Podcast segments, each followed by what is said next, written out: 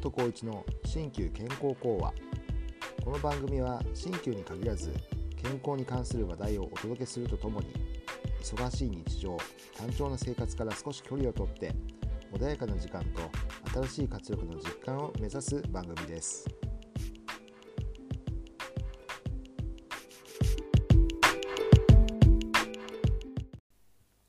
こんにちは。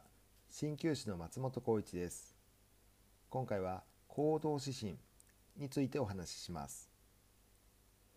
自分のキャッチフレーズを考え続けて早数年経ちますが皆さんにとってはくだらないという思えることも私にとっては良い頭の体操というか暇つぶしだったりします。燃える闘魂アントニオ猪木ですとか世界の表し坂口誠二というものの前半部分ですね。なかなか良いキャッチフレーズが浮かびません。自分で自分を形容する。しかも良い表現で言うのは難しい作業です。別にプロレスラーに限らないのですが例としては一番わかりやすいかなと思いました。それとは別に早くから行動指針というものは決まりました。行動指針というのは自分が何かを判断する時の優先順位や決定の後押しをする考え方のことです。自分のルールとでも言うべきものです。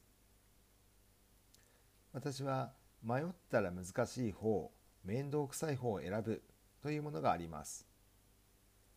調べ事をするとしないとで迷ったらする方が難しいのでそちらを選ぶようにしています。ある意味では機械的に物事が進むのであまり感情を優先してしまうと怠惰な方に偏りますし何よりも進歩がない。そこでこのような行動指針を決めました。当然自粛する講師にも行動指針のようなものが語られています。死4を断つ。いなく筆なく来なく我なし。講師先生は4つのことを断ち切っていた。意地を通そうとすること。すべてのことを決めた通りにやるやり通そうとすること。一つのことを固執してかたくなになること。自分の我を通すこと。物事がうまくいかない時は感情に振り回されることが多いと言います。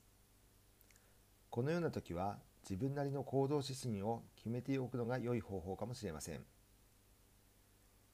人は何かをしようとは決めますが何かをしないと決めることも大切なことです。あらかじめ行動指針を覚えていくことはいちいち迷わずに済むので素早い判断ができるのでとてもおすすめです。今回は行動指針について簡単にご紹介しました。